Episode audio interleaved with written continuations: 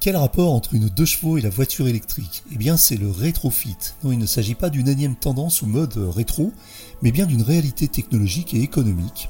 Cet anglicisme un peu étrange désigne l'activité qui consiste à convertir des voitures thermiques, généralement anciennes, en voitures électriques. Né il y a une trentaine d'années aux USA, où les normes d'homologation sont beaucoup moins strictes que chez nous, le rétrofit a réellement démarré en France en 2020, après la publication d'un arrêté autorisant cette activité. Depuis, de nombreuses startups et entreprises se sont lancées ou spécialisées dans ce secteur que l'on dit prometteur, on en compte une bonne dizaine en France, même si en réalité il reste encore de nombreuses barrières pour un vrai décollage, comme notamment des démarches d'homologation très compliquées et extrêmement coûteuses. Alors, y a-t-il un réel marché pour cette activité? Comment cela fonctionne-t-il? Et quels en sont les enjeux? C'est ce dont nous parlons aujourd'hui avec Stéphane Vimez, directeur général de Airfit, une entreprise basée à Cassis, qui est pour le moment la seule en France à avoir obtenu la très convoitée homologation pour ses voitures rétrofitées. Cet épisode est sponsorisé par MrEV.com, boutique en ligne d'accessoires de recharge pour véhicules électriques et hybrides rechargeables. Sur MrEV.com, vous trouverez toutes les solutions de recharge adaptées à votre véhicule électrique, notamment des câbles de recharge à la longueur personnalisée ainsi que des bornes de recharge fixes ou mobiles. Si vous avez besoin de conseils, les experts de MrEV.com vous répondent par téléphone du lundi au vendredi de 9h à 17h. Pour en savoir plus, rendez-vous sur mister-ev.com. Bonjour Stéphane Vimez. Bonjour Eric Dupin. Est-ce que vous pouvez nous présenter en quelques mots votre entreprise Airfit? Euh, Airfit Vintage, en fait, c'est la marque qui regroupe les activités de, rétrofit euh, de la société Méhari Club Cassis, alors qui est, plus connue euh, des passionnés de chevaux et de Méhari, puisque on refabrique les pièces détachées pour ces véhicules-là. C'est une entreprise qui fête ses 40 ans cette année.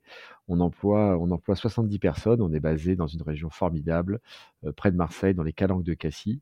Et donc, on a, on a eu à cœur de préserver notre environnement. Donc, ça fait partie aussi un peu de notre, notre ADN. Et très rapidement, on, a démarré une activité dans l'électrique dès, dès 2016. D'accord, donc là vous faites euh, parmi vos activités principalement du rétrofit. Alors en quoi ça consiste exactement le rétrofit? On en parle beaucoup, mais euh, je suis content d'avoir un spécialiste de la question qui va nous expliquer en quoi ça consiste exactement. vous avez raison, rétrofit, ça peut, c'est pas forcément un terme euh, explicite. Le, ce qui décrit le mieux l'opération, c'est la conversion électrique, puisqu'en fait on convertit un véhicule thermique en électrique. donc on a aujourd'hui un cadre réglementaire qui nous permet de le faire, c'est-à-dire qu'on prend un véhicule existant, on enlève son moteur thermique, on y émet un, moteur électrique et euh, on retire évidemment le réservoir d'essence, euh, euh, la ligne d'échappement, enfin tout ce qui est lié à la motorisation thermique et on va installer un pack batterie et puis tout ce qui est électronique de, gestion du système électrique. Ça existe depuis combien de temps en fait? Parce qu'on a l'impression finalement c'est un terme qu'on connaît, qu'on découvre même parfois. et puis on ne sait pas du tout en fait si c'est quelque chose qui existe depuis très longtemps ou si ça date de ces dernières années. Alors c'est une bonne question, ça existe depuis 20 ou 30 ans aux États-Unis où on a un territoire traditionnellement de liberté quand il s'agit de modifier un véhicule. En France, c'est beaucoup plus récent puisque jusqu'en avril 2020, c'était une activité qui était inexistante puisque réglementairement, on ne pouvait pas changer le moteur d'un véhicule sans l'accord du constructeur. Donc le grand changement, c'est avril 2020, publication d'un arrêté qui a permis et autorisé la conversion d'un véhicule thermique en électrique et qui a donné naissance au rétrofit. Alors vous dites sans l'accord d'un constructeur. Alors ça c'est une notion intéressante et, un peu étonnante. moi j'imaginais que que la nouvelle réglementation euh, permettait donc de transformer une voiture thermique en électrique, mais avec l'accord non pas du constructeur mais de, l'État en fait et de la et de la loi. Et, en fait il y avait cette cette réglementation qui permettait à un constructeur d'interdire qu'on change la motorisation. C'est ça? Oui, bien sûr, parce que bon, le, véhicule, c'est lui qui l'a conçu, c'est sa propriété intellectuelle, et donc euh, on ne pouvait pas euh, faire de modifications euh, importantes comme celle de la changement de motorisation sans son accord. Et donc l'arrêté, ce qu'il amène, c'est qu'uniquement dans le cadre de la conversion électrique, on peut se passer de cet accord. C'est-à-dire qu'encore aujourd'hui, vous voulez, euh, vous avez un véhicule qui a un moteur diesel et vous voulez mettre un moteur essence à la place, euh, vous pouvez pas le faire sans l'accord du constructeur. Donc, euh, c'est en fait, on, on, devrait, si on voulait le faire, on, on devrait avoir deux accords. En fait, c'est l'accord du constructeur et après l'accord, je sais pas, du service des mines. Enfin, Bien sûr. Et donc, on considère que le moteur euh, fait partie. C'est une question de propriété intellectuelle. Alors, c'est une question de propriété intellectuelle, mais surtout, c'est une pièce qui fait l'objet d'une homologation. Euh, puisqu'il y a des tests hein, autour d'un moteur thermique, comme d'ailleurs autour d'un moteur électrique, euh, avec des normes européennes derrière. Et donc, euh, quand vous, vous le modifiez, le véhicule qui avait été préalablement homologué avec le moteur précédent, bah, théoriquement ne l'est plus. Hein. Donc, il y a aussi des engagements de responsabilité. Un constructeur, il porte une responsabilité sur la conception de son véhicule. Donc, à partir du moment où on fait des modifications là-dessus, c'est le genre de questions mmh, Bien sûr. Alors, c'est une petite question justement un peu hors sujet, mais est-ce que euh, ce type de, réglementation concerne d'autres pièces sur une voiture? Ou est-ce que c'est uniquement le moteur? Alors là, vous me posez une colle, mais j'aurais tendance à vous dire que à partir du moment où vous changez une pièce qui a reçu une homologation, euh, vous êtes confronté euh, à, ce type de mmh. problématique. Des problématiques de pardon d'homologation, de sécurité. Oui, d'homologation et finalement voilà de sécurité pour le client. Hein. C'est en fait, souvent, on, met en avant les États-Unis ou l'Angleterre avec la grande liberté euh, euh, que présentent ces marchés-là, mais en même temps, euh, pour le client final, il y a une, sécurité qui est quand même plus faible, puisque, entre guillemets, on peut avoir des, bricoleurs, certes, de génie, qui modifient des autos sans avoir toutes les, compétences nécessaires pour le faire. Alors justement, votre, votre métier, ça consiste en quoi? Comment ça fonctionne? Est-ce que vous avez une spécialisation? Je sais que vous travaillez beaucoup sur des voitures un peu anciennes. Euh, donc expliquez-nous un petit peu comment fonctionne le rétrofit euh, d'un point de vue euh, pratique, technique. Oui, alors de façon générale, le rétrofit, et, c'est comme ça d'ailleurs que l'association R, hein, qui regroupe les différents industriels du rétrofit, a milité envers la, direction énergie-climat pour obtenir cet arrêté en avril.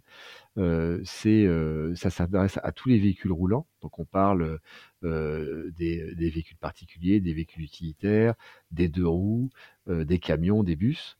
Donc dans la réglementation, c'est tous ces véhicules-là de plus de 5 ans. On a la capacité de les convertir à l'électrique, c'est-à-dire que on retire leur moteur initial et on, met une chaîne de traction électrique à leur bord. Et l'idée qui est sous-jacente, c'est de travailler sur le parc roulant. Vous savez qu'aujourd'hui, on a des, les véhicules neufs qui sont vendus de nos jours. Bon, il y a une parc croissante de véhicules électriques, mais même les véhicules thermiques qui sont vendus, ils sont sur des niveaux d'émissions de CO2 euh, relativement faibles. Euh, par contre, on a un parc roulant de 35 millions de voitures et plus, euh, qui a pour le coup des niveaux d'émissions très variables en fonction de leur âge. Et c'est tout l'intérêt du rétrofit, c'est qu'on s'attaque à ce parc et pour accélérer sa décarbonation. C'est-à-dire qu'on va chercher des véhicules qui sont aujourd'hui sur des normes plus anciennes et on les ramène sur des véhicules zéro émission. Donc ça, c'est le premier rapport du rétrofit, c'est de travailler sur ce parc roulant. Le deuxième, c'est euh, évidemment des notions d'économie circulaire, c'est-à-dire qu'au lieu de mettre à la casse un véhicule, en reconstruire un, ben, on prend un véhicule existant et on lui donne une, deuxième vie. Euh, donc ça, c'est euh, le, je dirais le, deuxième avantage le deuxième avantage du rétrofit. Et euh, c'est ce qui fait aujourd'hui qu'on en parle beaucoup parce que bah, pour beaucoup de, euh, de gens qui s'intéressent euh, à la mobilité électrique, ça paraît être une solution de bon mmh, sens. Mmh. Est-ce qu'il y a un avantage, on y viendra peut-être après, mais puisque vous parliez d'avantage, un avantage, comment dirait, pour, comment dire, économique pour les clients, c'est-à-dire si j'ai une ancienne voiture, est-ce que j'ai intérêt à la faire rétrofiter? Alors, Aujourd'hui, on a, évidemment des bonus et des primes qui viennent accompagner euh, la démarche. Euh, encore insuffisante parce que euh, on est une activité qui est émergente et que les moyens sont beaucoup concentrés sur le véhicule neuf. Donc, pour une première partie de la réponse, c'est que il y a des aides, mais elles, sont insuffisantes pour rendre le rétrofit abordable. C'est quel, niveau les aides à peu près? Bah, Sur un, on a d'abord on a accès à la prime à la conversion, c'est-à-dire que vous êtes propriétaire d'un véhicule, vous souhaitez le faire convertir électrique, vous allez bénéficier de 2500 à 5000 euros de prime. par contre, si vous souhaitez acquérir un véhicule qui a déjà été rétrofité, parce que c'est possible aussi, Là, le, le, champ, c'est celui du bonus VO-VE, euh, donc le bonus euh, VO électrique euh, d'occasion. et là, c'est 1000 euros. Ces aides peuvent être complotées dans certains cas par des aides régionales, mais c'est beaucoup moins important et massif que les aides que reçoivent les véhicules électriques neufs, puisqu'on voit bien qu'aujourd'hui, on dépasse très souvent les 10 000 euros euh, en termes d'aide sur un véhicule. Oui, en cumulant les aides euh, gouvernementales et les aides éventuellement locales. Euh, là, votre offre, elle s'adresse à qui? C'est qui vos clients en fait? Alors nous, effectivement, on a une spécificité. On est sur, on est sur une niche. Hein, on est sur les véhicules vintage. Elle s'adresse. Alors, beaucoup au départ ont cru que on était une réponse à une contrainte réglementaire, c'est-à-dire des personnes qui seraient installées en bordure de ZFE par exemple et qui, avec leur véhicule ancien, se trouvent obligés de les convertir pour continuer à circuler. Alors, il y a peut-être des des gens qui sont séduits par cette option, mais c'est pas vraiment le, la cible client parce que finalement, d'abord dans les ZFE, il y a des dérogations euh, pour les cartes grises collection, donc il y a la possibilité de rouler en véhicule ancien thermique si on souhaite euh, les conserver. Et puis c'est pas encore aujourd'hui un véhicule du quotidien, un véhicule ancien. Par contre, l'idée c'est euh, on a une nouvelle génération qui arrive, qui reste séduit par la ligne de ces véhicules vintage parce qu'on a des lignes, faut le reconnaître, plus originales que ce qu'on voit tous les jours sur nos routes.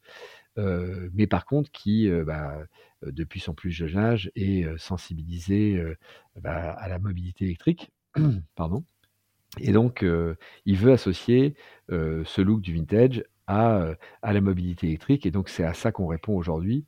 c'est pour les enfants, petits-enfants des collectionneurs actuels, bah, de dire, vous pourrez continuer à rouler avec vos vieilles de chevaux, par exemple, comme le faisaient vos parents et vos grands-parents, tout en préservant euh, la planète et puis, euh, et puis surtout en bénéficiant bah, du confort lié aussi à la, mobilité électrique, parce que la motorisation électrique, elle apporte aussi un confort de roulage. Vous êtes le premier prestataire de rétrofit à avoir reçu cette, cette homologation du gouvernement en France, alors qu'il y a quand même un certain nombre de prestataires de rétrofit. Alors en quoi elle consiste et quelles en sont les normes? Est-ce qu'elle est difficile à obtenir? Est-ce qu'elle coûte cher? Alors effectivement, on a été la première entreprise en France à homologuer un kit de conversion, celui de la deux chevaux, hein, c'était l'an dernier. On vient d'homologuer celui de la deux chevaux fourgonnette et puis on a, d'autres projets, on en reparlera. Euh, oui, elle est, complexe à obtenir parce que euh, on est dans une activité encadrée. Euh, le but évidemment final, c'est de protéger le client. Et donc évidemment, on a mis bah, toute une batterie de, tests à, faire subir à nos véhicules.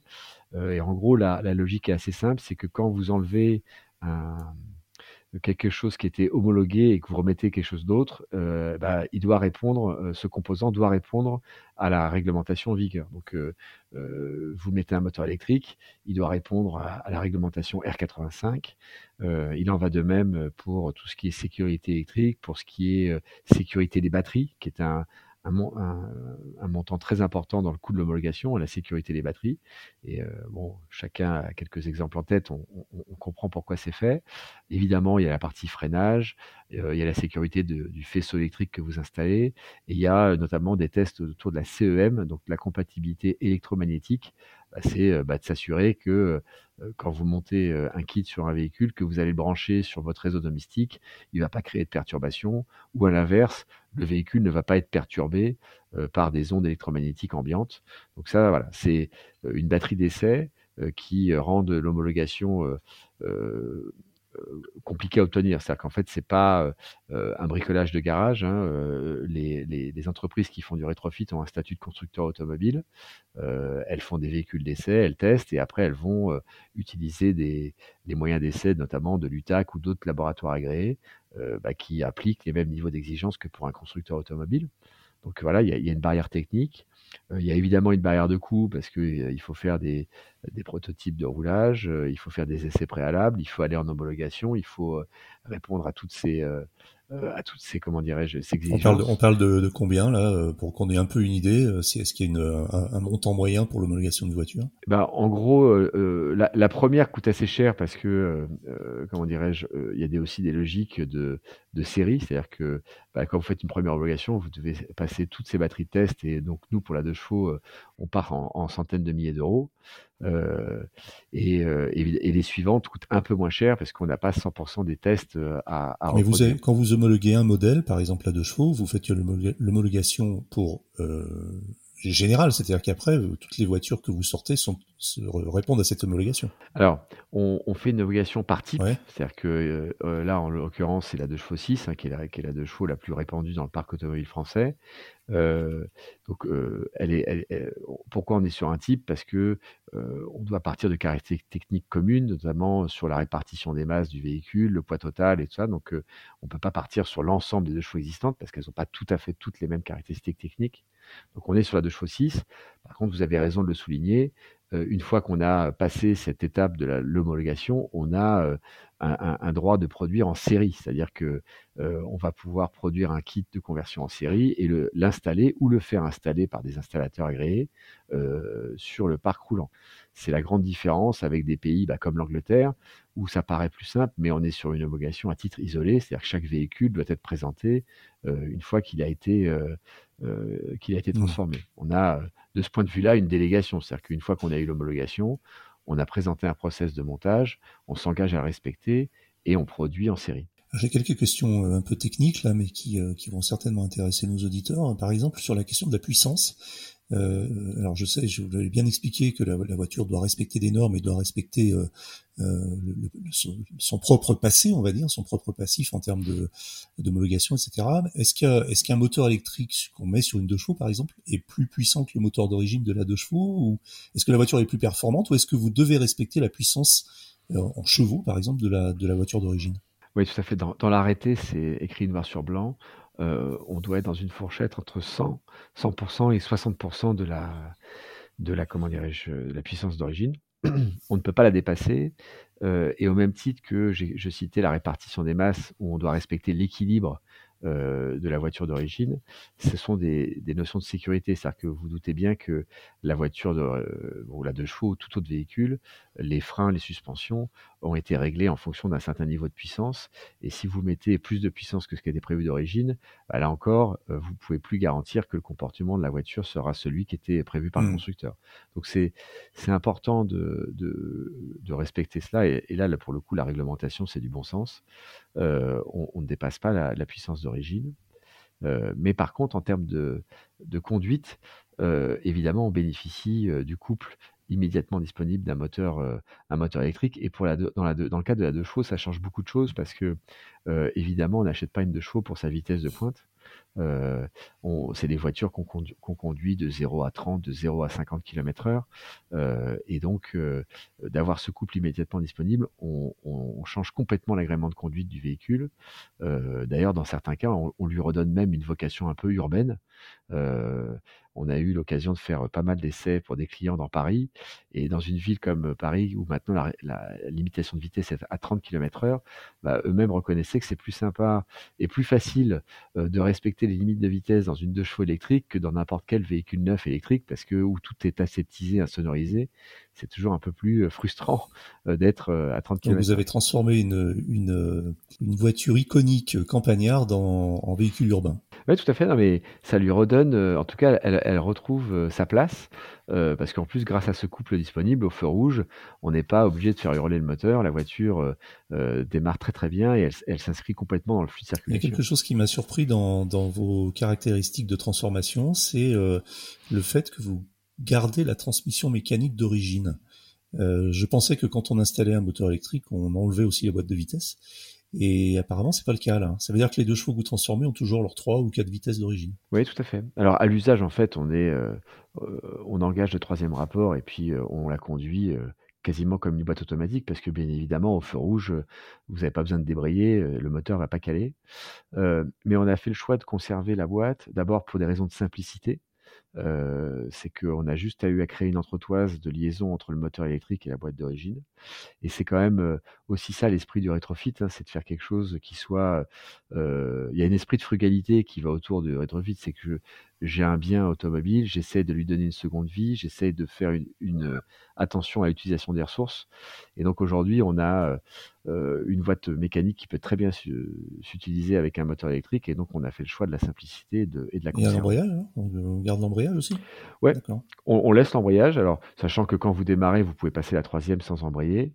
Par contre, pour passer la marche arrière, euh, on a certains clients, des fois, quand il y a une ligne droite, ils passent la quatrième pour que le moteur tourne un peu moins vite, mais très objectivement, elle a été euh, euh, comment dirais-je, euh, réglé pour fonctionner sur son troisième rapport dans toutes les situations. Il y a vraiment, dans, si vous avez une côte très très raide et que vous êtes quatre dans la voiture, vous avez peut-être passé la, la, mmh. seconde. Il y a juste la première vitesse qu'on a bloquée parce que là le couple est trop important et, et on veut préserver la mécanique. Donc euh, pas casser les cardans. On a bloqué. Exactement. Alors parlons justement, euh, parlons électrique et recharge notamment. Alors vos voitures se rechargent sur des prises classiques de 120 volts. Euh, on n'a même pas besoin d'une prise renforcée ou d'une prise un peu spéciale. C'est, ça marche, on peut se brancher chez, chez soi. Enfin. Alors, ce qu'on préconise, c'est évidemment d'avoir un, un, réseau électrique en bon état, parce que euh, mais une prise 15 ampères fonctionne très bien. Euh, et euh, comment dirais-je, on est, on est sur une prise classique. On a un chargeur embarqué de 3 kW qui permet de recharger la 2 chevaux en 3h, 3h30 environ. Pour, pour à peu près 90 km d'autonomie, c'est ça? Cycle WLTP. C'est le, WLTP, ça, qui est, qui est dans notre cas assez. Enfin, on, on, colle pas. Enfin, moi, dans les essais qu'on a fait successivement, on est très proche de ça. On n'est pas trop décalé par rapport à, à l'essai WLTP parce qu'on n'a pas les moyens d'un constructeur qui va faire un vrai roulage sur un circuit et tout. Donc nous, on a fait euh, euh, un WLTP à l'UTAC, hein, mais euh, avec beaucoup de, de chiffres, je dirais, simulés, et c'est assez défavorable comme calcul. donc du coup, on est assez proche de, du résultat WLTP. oui, puis ça, ça, ça, corrobore ce que vous disiez tout à l'heure, c'est-à-dire qu'en fait, cette voiture-là, notamment, c'est un usage peut-être urbain, pas très pas très rapide, et du coup, tout à fait propice à une autonomie probablement un peu meilleure. Oui, c'est ça. En fait, le, quand on interroge nos clients, euh, c'est une vingtaine, une trentaine de kilomètres par mmh. jour finalement. Euh. Il y en a qui la reprennent justement pour des trajets domicile-travail, euh, où voilà, les 90 kilomètres suffisent amplement. et puis après, c'est d'ailleurs le, sujet général du rétrofit. Hein. on est dans une réflexion d'un cas d'usage, c'est-à-dire que quand vous faites du rétrofit, vous devez vous adapter à un véhicule existant et intégrer une chaîne de traction et des batteries dans un véhicule existant. Donc il y a une notion de bien connaître l'architecture d'un véhicule. C'est-à-dire que vous ne pouvez pas, euh, comme dans un véhicule électrique neuf, tapisser le sous-bassement de, batterie. Vous n'avez pas démonté entièrement le véhicule. Donc il faut pouvoir s'intégrer à un véhicule existant. Et donc du coup, vous ne pouvez pas mettre trop de charge, trop de charge mmh, batterie en mmh, fait. Bien sûr. Parce qu'on on est dépendant de la place et si, si on veut mettre une grosse batterie, ça va remplir le coffre. Euh, côté recharge, toujours, est-ce qu'on peut charger ailleurs que chez soi? Est-ce qu'on peut charger, par exemple, euh, sur un chargeur public, sur une, borne de recharge publique? Est-ce qu'on peut charger, par exemple, chez Unity? Non, on peut pas charger chez Unity, puis en plus, ça coûterait très cher. Euh, non, ce qu'on est en train de, on a fini les essais là pour avoir un adaptateur euh, type 2, parce qu'effectivement, on a, heureusement d'ailleurs, un, réseau de recharge qui s'étoffe en France, et donc de pouvoir, afin de pouvoir en profiter, on est en train d'adapter euh, je dirais, notre, notre système pour pouvoir utiliser les prises de type 2. Donc ça, c'est une, une, modification qu'on est en train de faire. Euh, dernière question sur la technique. Quand on électrifie une vieille auto, est-ce qu'on doit... Alors vous avez un peu répondu tout à l'heure en disant qu'effectivement il fallait rester dans les normes de la voiture. Mais est-ce qu'on doit remettre aussi à niveau d'autres éléments? Est-ce qu'on risque pas de créer un décalage entre l'ancienneté, par exemple, des amortisseurs et des freins, et puis un moteur tout neuf, euh, assez fringant? Donc est-ce que vous avez là-dessus une, une, est-ce que vous faites une checklist, un, contrôle un petit peu de, de, des éléments de sécurité tels que les freins, les amortisseurs? Oui, tout à fait. Alors la, la réglementation encadre cela, je le disais tout à l'heure. Hein, C'est-à-dire que, euh, en gros, sur la partie performance, on est dans les niveaux de performance du véhicule d'origine euh, et, également dans son équilibre d'origine. Euh, donc tout ce qui est assiette, répartition des masses, on, est resté. Par contre, effectivement, la réglementation prévoit qu'on s'assure que le véhicule qui va être converti est en bon état général. Et donc nous, on a fait une checklist avec un certain nombre de, points de contrôle euh, pour s'assurer que le véhicule qu'on va qu'on va rétrofiter est en bon état. Donc généralement d'ailleurs, euh, il y a parfois des interventions mécaniques euh, à faire avant de, de convertir un véhicule. Tiens d'ailleurs, euh, bah, ça me fait penser à une dernière question. C'est euh, la deux chevaux rétrofitée, est-elle, elle fait le même poids à la fin que le modèle d'origine ou est-ce qu'elle est plus légère Alors, le poids à vide, on a une on a une tolérance de, de 20% du poids à vide. par contre, le poids total en charge ne peut pas être modifié. C'est-à-dire que on se retrouve mmh. parfois avec une charge utile un peu, comment dirais-je, modifiée. Donc la, la voiture est un petit peu plus lourde. Mais on doit être sur une, elle prend une 15 ou 20 kilos au total. Sur le sur le, le, mode de fonctionnement et on va dire le mode commercial, euh, vous rétrofitez des voitures que vous apportent vos clients ou est-ce que c'est vous qui les sélectionnez vous-même bah, Aujourd'hui, on fait les deux. Euh, parce qu'effectivement, on a une demande de clients euh, qui nous demandent des véhicules déjà convertis. et on a effectivement d'autres clients qui nous disent bah voilà, j'habite dans telle ville, je souhaite convertir mon véhicule. Donc ça, les, les, deux existent. Et pour répondre à ces deux demandes, on forme un réseau d'installateurs agréés. Donc c'est notre responsabilité, c'est-à-dire qu'ils suivent une formation chez nous. on vérifie leurs capacités techniques. Ils ont des niveaux de connaissances initiaux importants. Ce sont des professionnels automobiles, hein, donc ça peut pas être n'importe qui s'improvise pas installateur de kits rétrofit. Et donc voilà, on essaie de créer un réseau pour couvrir le territoire français et de façon à pouvoir répondre bah, à toutes les demandes de, euh, de, personnes qui souhaiteraient convertir leur véhicule. D'accord, vous proposez pour l'instant, on, a beaucoup parlé de la deux chevaux. Alors les deux chevaux, ça commence à se faire, euh, pardon, un peu rare. Vous avez euh, commencé à travailler sur, excusez-moi, sur d'autres véhicules, sur de nouveaux véhicules ou des, des voitures différentes, un peu plus récentes. Oui, alors rare, pas tant que ça, parce que la deux chevaux c'est un des véhicules anciens les plus répandus dans le parc. Hein. Il y en a si on regarde les statistiques de la 3A, euh, on a un parc de 100 000 véhicules. Et euh, sur les, les, les, deux chevaux 6, euh, on est, c'est 70-80% du parc. Hein, donc, il y a plusieurs dizaines de milliers de véhicules qui circulent encore. La deux chevaux 6, c'était la dernière version, la dernière itération de la gamme. Ouais. D'accord. Donc, elle a été arrêtée en quelle année aujourd'hui C'est ça, sur 80, début des années 80 91, ouais. 91, mm. d'accord. Euh, on en revient d'homologuer donc le, kit de la fourgonnette, qui est un véhicule plus rare, mais euh, euh, emblématique pour aujourd'hui. Voilà, on a des entreprises en centre-ville bah, qui veulent un, véhicule de livraison à forte image et qui sont très intéressés par cette offre. donc effectivement aujourd'hui, la difficulté c'est que c'est un véhicule un peu plus rare qu'il faut trouver en bon état pour le convertir, mais c'est quelque chose qui séduit pas mal de clients professionnels d'avoir un, un, VU un peu différent.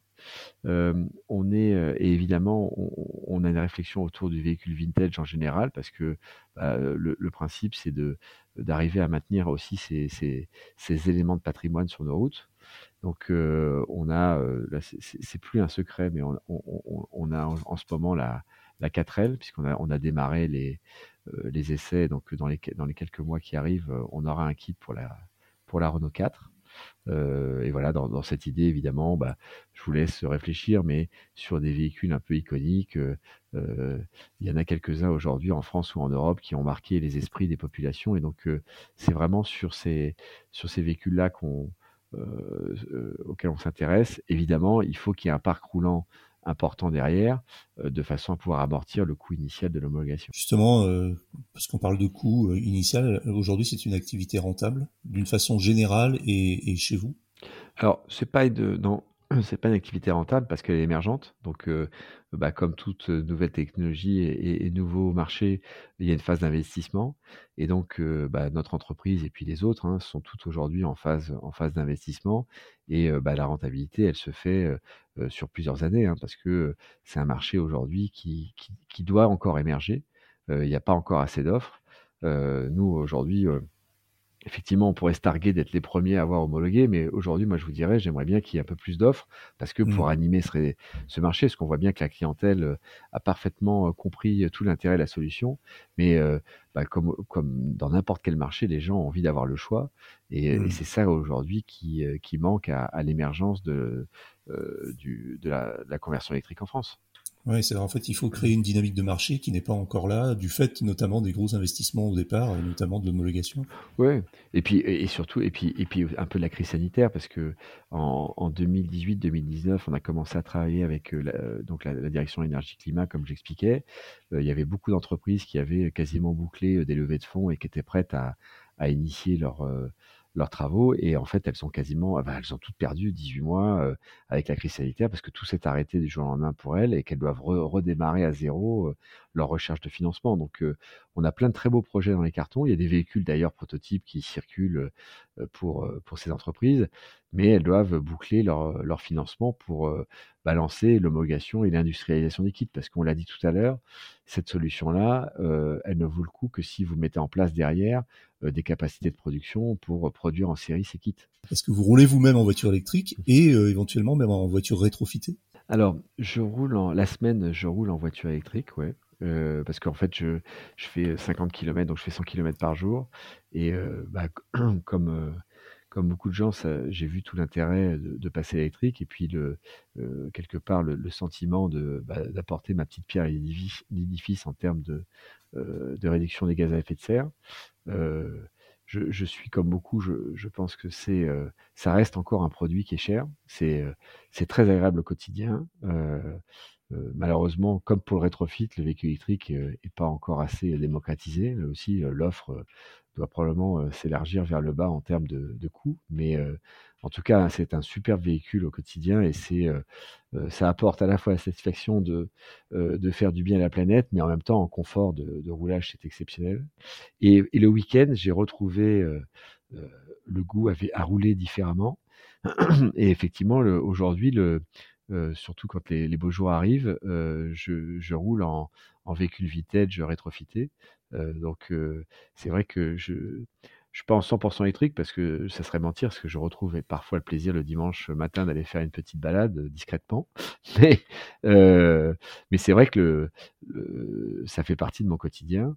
Euh, et, j'en tire un, grand plaisir. Merci beaucoup Stéphane Vimez. Je rappelle que vous êtes directeur général de Airfit Vintage, une entreprise spécialisée dans le rétrofit. Merci. Voilà, c'est terminé pour aujourd'hui, mais l'actualité de la voiture électrique ne s'arrête jamais, comme vous le savez. Retrouvez-la hors par heure sur automobilepropre.com. Je vous rappelle aussi que ce podcast est disponible sur toutes les plateformes comme iTunes, Spotify, Google Podcast et autres. Si vous l'appréciez, vous pouvez le noter, ça nous ferait très plaisir et ça, cela aiderait le podcast à gagner en visibilité. Pensez bien à vous abonner via votre plateforme préférée afin de ne rater aucun épisode. N'hésitez pas également à nous faire vos retours, remarques et suggestions à l'adresse podcast.automobilepropre.com. À la semaine prochaine.